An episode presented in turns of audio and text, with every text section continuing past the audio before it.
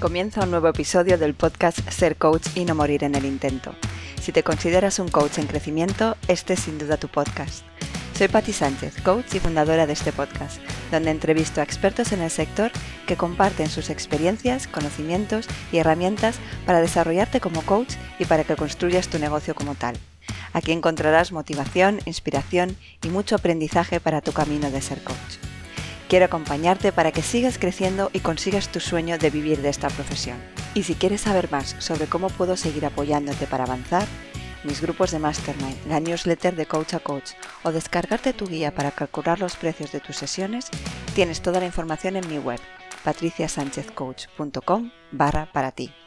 Y ahora sí, comenzamos.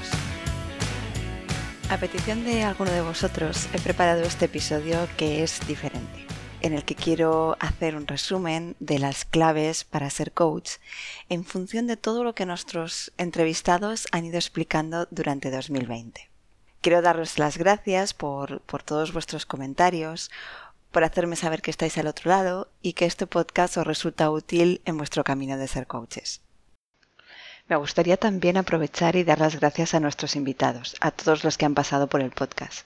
Algunos es posible que no os nombre, pero estáis todos incluidos en este resumen que he hecho de los 15 episodios del 2020. Muchas gracias por vuestro tiempo y muchas gracias por todo el valor que habéis aportado. En 2021 seguiremos, más y mejor. ¿De qué va a tratar este episodio? En primer lugar, comenzaré resumiendo lo que para nuestros invitados es el coaching y ser coach. Después resumiré los puntos esenciales para ser coaches. Aquello que entre los distintos coaches se ha ido creando, porque mm, cuando he ido escuchando los distintos episodios me he dado cuenta de que muchas cosas se, se iban repitiendo y es como que entre todos han creado los elementos básicos para ser coaches. También me gustaría resumir los pasos esenciales para emprender como coaches. Y por último, trataré de resumir todos esos consejos que hemos ido aprendiendo de la experiencia y de los mensajes de los distintos entrevistados que han pasado por el podcast. Así que bueno, comenzamos. En cuanto a qué es coaching, hemos visto muchas diferentes definiciones. El coaching es una forma o filosofía de vida, una mirada, una manera de vivir, una forma de liderazgo, de interactuar, conversar y de ver al otro, en las que la curiosidad y la intuición son claves. Supone también facilitar un proceso de autoconciencia y de autoliderazgo, para saber al final qué me importa realmente, cuáles son mis valores. Me encanta cuando Ana Merlino nos recuerda que cuando reflejamos y expresamos lo que realmente somos, estamos dando permiso a los demás a reflejar todo su potencial. También hemos visto que el coaching supone un balance entre crear un espacio para conectar, para el ser y un espacio para la acción el equilibrio al final entre la energía femenina y la energía masculina, un equilibrio entre el ser y el hacer. Michelle Kempton nos hablaba del coach approach o enfoque desde el coaching, que es una forma de liderazgo, una forma diferente de interactuar con el otro, de ver al otro ser humano como una persona creativa y llena de recursos, para desde ahí ayudarle a encontrar sus respuestas y a definir su propio camino. José Miguel Moreiro nos explica que él ve el coaching como una responsabilidad ética de las empresas, como un principio o valor que debería reinar en ellas, de forma que ayuden a sus trabajadores a, desarrollarse, a descubrir sus propios talentos, dedicándoles tiempo y recursos. Veríamos el coaching entonces como cultura empresarial. ¿Y qué es ser coach? Un coach es un acompañante de vida que facilita al otro el que pueda conectar con su mejor versión para conseguir lo que ha venido a hacer al mundo. Ser coach supone posicionarse respecto del otro desde la mirada de que es completo, creativo y lleno de recursos, y verle con esa luz desde la que todo es posible. Supone también desafiar la realidad que está viviendo el cliente, permitiéndole ver que quizá no es la única verdad, ofreciéndole un espacio para explorar con amplitud su mapa, creando mayor conciencia y regalándole entonces la libertad de poder escoger con más información. Ser coach también implica empujar cariñosamente a nuestro cliente a visitar y experimentar la zona mágica, como nos comentaba Ana Merlino. Tener la habilidad de coger al cliente y darle soplos de aliento y valentía para que el cliente vaya caminando y confíe y crea que es posible, aunque no tenga evidencias. Y bien, ¿qué necesitamos para ser coaches? Lo voy a resumir en siete puntos. Siete puntos que he ido viendo que se repetían entre todo lo que los distintos entrevistados nos comentaban. En primer lugar, una buena formación y sobre todo profundizar en el modelo aprendido, en el que nos han enseñado en nuestra escuela de coaching. En segundo lugar, práctica, práctica y práctica. En tercer lugar, mantener siempre la mentalidad de aprendiz. En cuarto lugar, someter nuestra práctica a supervisión. Que cada cierto tiempo hagamos una supervisión de nuestro coaching. Quinto punto, nuestro desarrollo personal. Somos responsables de nuestro desarrollo personal. Y como nos comentaba, creo que Susana, hemos de ser modelos, modelos para nuestro cliente. Y aquí me gusta recordar lo que Pilar Pardo nos dijo. Vamos a llegar tan lejos como coaches como seamos capaces de llegar con nosotros mismos. En sexto lugar, experimentar. Añadir herramientas a nuestra, formación de coaches. Seguir invirtiendo en nosotros. Y en último lugar, tener un mentor y un coach. A esto me gustaría añadirle, y no es quizá un elemento fundamental para ser coaches, pero sí que se ha repetido en casi todos los episodios. Necesitamos confiar. Confiar y creer en nosotros como coaches y creer en el valor que aportamos. Creo que podría decir que esta es la base o el pilar para, para crecer como coaches. Y bien, ahora que sabemos qué necesitamos para ser coaches, una de las preguntas clave que hemos ido haciendo a los distintos entrevistados es cómo conseguir nuestros clientes. Aquí también se ha repetido mucho las respuestas, así que lo voy a dividir en dos fases. En primer lugar, una fase de networking, la he, la he querido llamar una fase de networking, en la que hemos de comunicar a todo el mundo, a todos nuestros contactos, que somos coaches. Y hemos de comunicarlo desde un lugar donde nos sentimos orgullosos, hemos de explicarlos desde esa pasión que tenemos por el coaching y explicarles desde ahí cuáles son los beneficios del coaching. Eso creo que es fundamental, porque a partir de ahí todo el mundo a tu alrededor sabrá lo que haces, a lo que dedicas, y le habrá llegado desde, desde esa pasión que tú tienes por lo que haces.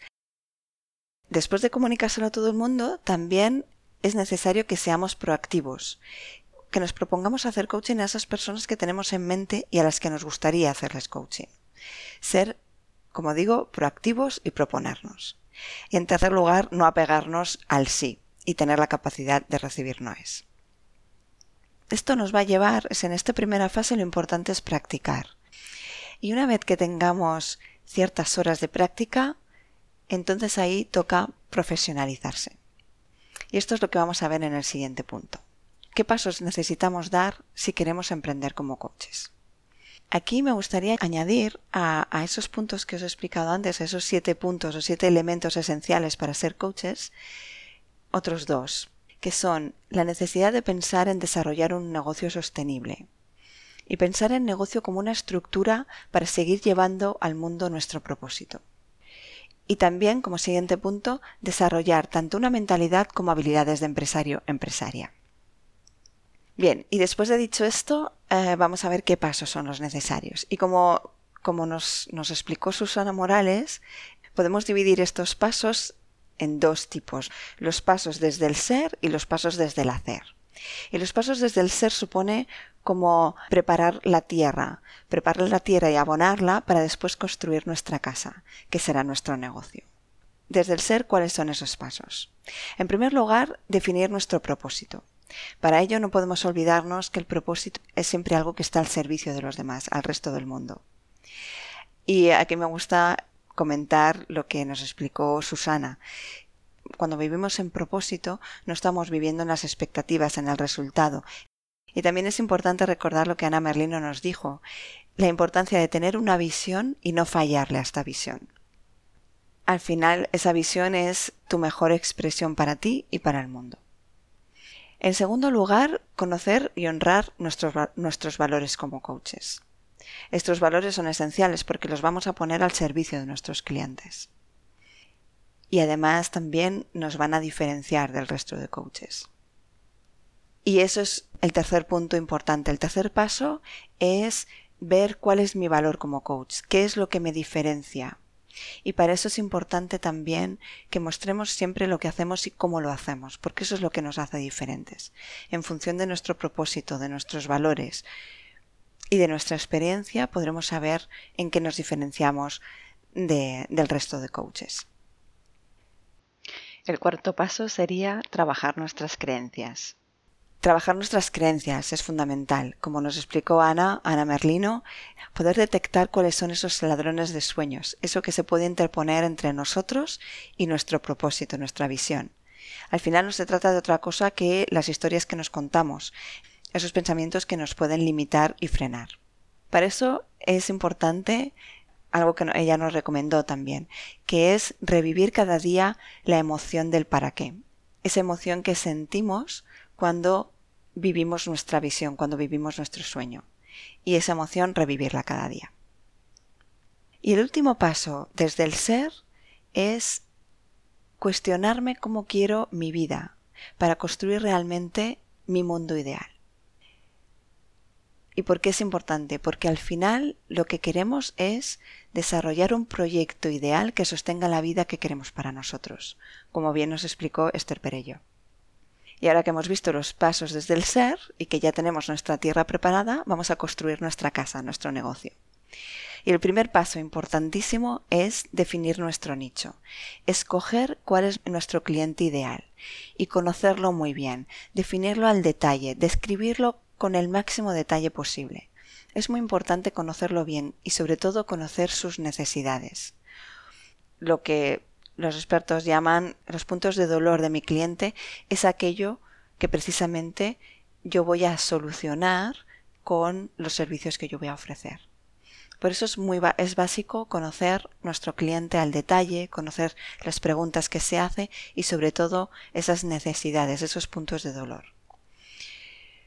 El siguiente paso es desarrollar nuestra propuesta de valor. Y como nos explicó Marian Veiga, para definir nuestra propuesta de valor nos puede ayudar responder las siguientes preguntas.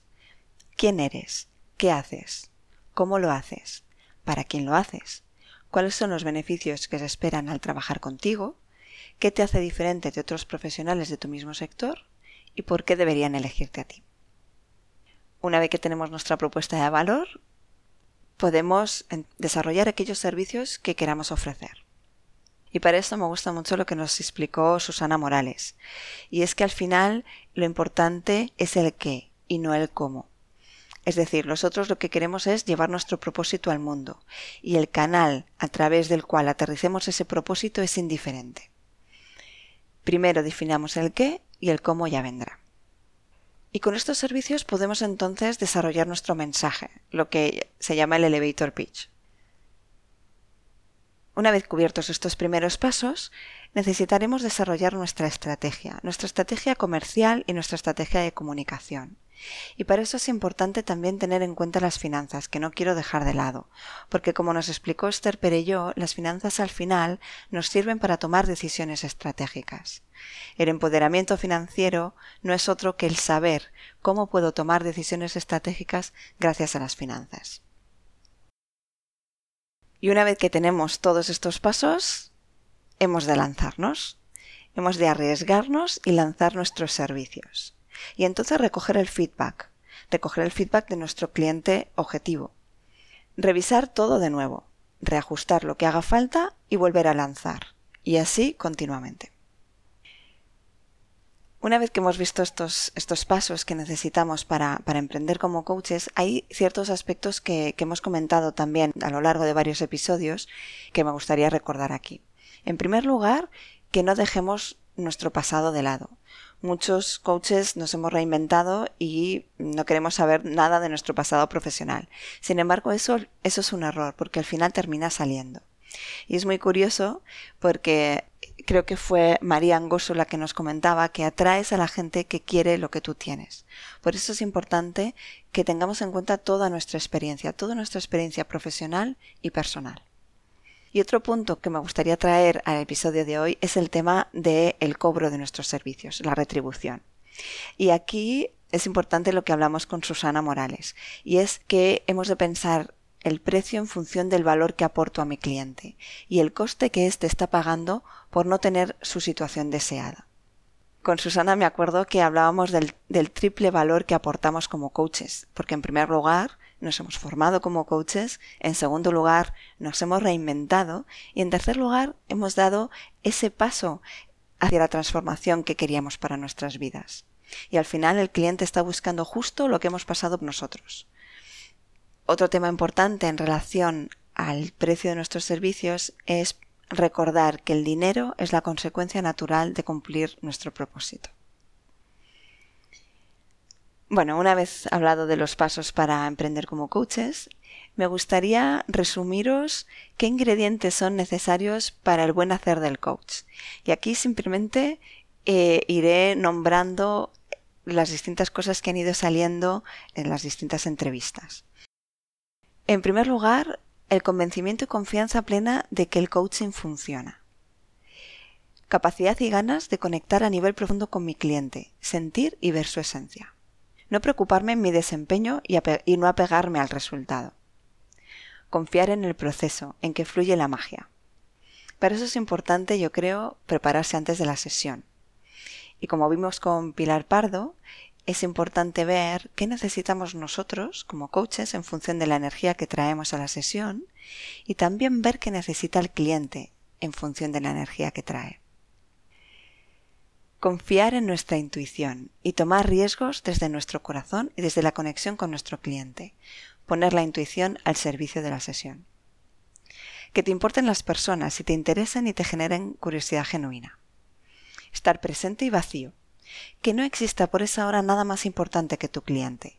Enamórate de tu cliente en esa hora. Escuchar, por supuesto. Y previamente observar lo que pasa y lo que no pasa. Esos pequeños cambios en el cuerpo, las coletillas que dice nuestro cliente. Tener toda nuestra atención concentrada en él. Por supuesto, realizar preguntas abiertas, pero también sin carga de hipótesis propia quedarnos en la antesala de la hipótesis para que sea el cliente el que, el que la desvele. Y por supuesto, dar feedback de calidad. Y el feedback de calidad es descriptivo y no valorativo. Invitar al cliente a experimentar, pero siempre con un para qué. Utilizar el juego y el cuerpo para el aprendizaje. Y aquí recuerdo lo que nos dijo Tony, así como está mi cuerpo, así está mi mente. Retar a tu cliente. Ser coherentes, flexibles y creativos para salir nosotros de nuestra zona de confort y también permitirle al cliente que lo haga. Articular lo que está pasando y recordar que es el cliente quien tiene la respuesta. Estos serían los elementos que en general son necesarios para, para, hacer un buen coaching según lo que hemos ido viendo con nuestros entrevistados. Después, después hemos tratado con, algunos coaches qué es lo que teníamos que tener en cuenta en especial para hacer coaching, por ejemplo, a ejecutivos, en empresas, a equipos o, por ejemplo, adolescentes. Y lo que me he dado cuenta es que muchas de las cosas que ellos nos explicaban que teníamos que tener en cuenta realmente se repetían, eran comunes entre ellos. Al final, lo que estamos haciendo es coaching a la persona y por eso esos elementos a tener en cuenta al final se repetían en, muchos casos. ¿Qué, es importante en el caso de hacer coaching para ejecutivos o, por ejemplo, adolescentes? Pues en primer lugar, conocer su lenguaje, su código, su mundo, su forma de ver las cosas y mostrar que los comprendemos. José Miguel Moreiro nos comentaba que hemos de primero entender para luego ser entendidos.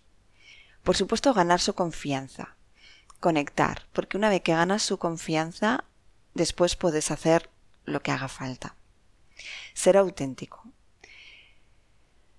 Ser auténtico. Y de ahí creo que también la importancia de encontrar nuestro propio estilo. Y en algunos casos, gestionar la relación tripartita que surge entre el cliente, que es el que nos contrata, entre el coach y el coachee. También gestionar el escepticismo del coachee. En caso de ejecutivos y empresas hay varios puntos importantes. En primer lugar, por ejemplo, la experiencia. Pero en este caso, y ya que somos coaches que estamos empezando, no quiero que nos olvidemos de, nuestra experiencia profesional y de vida. Es decir, que no tengamos solo en cuenta nuestra experiencia como coaches. También es importante que, tengamos en cuenta qué es lo que esperan, por ejemplo, las empresas. Ellas persiguen un retorno, una practicidad, una rapidez en los resultados. Y esto a veces choca con la necesidad de, un tiempo para, para que un proceso sea sostenible también es importante algo que dijo Michelle, que es estudiar a las empresas, investigar sobre ellas, conocer su sector y estar siempre al día, estar siempre al día las últimas novedades sobre coaching y liderazgo. Otro punto que me gustaría tratar es el coaching de equipos. Ya creo que es, sí que es diferente en, relación, en, comparación con el, con el resto de coaching. En primer lugar, ¿qué requisitos son necesarios para que haya un equipo? En primer lugar, tener el número de personas adecuado y también los roles necesarios, tanto funcionales como relacionales. En segundo lugar, tener un objetivo común.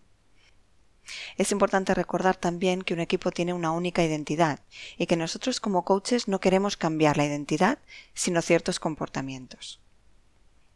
Y como coaches es importante que no empaticemos con ningún miembro del equipo y que siempre mantengamos la distancia. Seguro que me dejo muchas cosas, pero bueno, lo tenéis todo en los distintos episodios, entre ellos, por ejemplo, coaching ejecutivo con José Miguel Moreiro, o coaching para adolescentes con Carlas Ventura, o coaching de equipos con Tony Pérez. Y, y para terminar, me gustaría resumir lo que han sido esas tres preguntas finales sobre lo que los entrevistados volverían a hacer, lo que harían diferente y los consejos que dan a coaches que están empezando. Así que voy a resumirlo en consejos o mensajes para ti como coach. En primer lugar, créetelo más, confía. Atrévete, arriesgate, experimenta. Practica, practica, practica.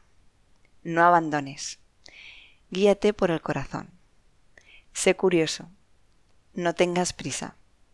Diviértete. Persiste y pon pasión en lo que haces.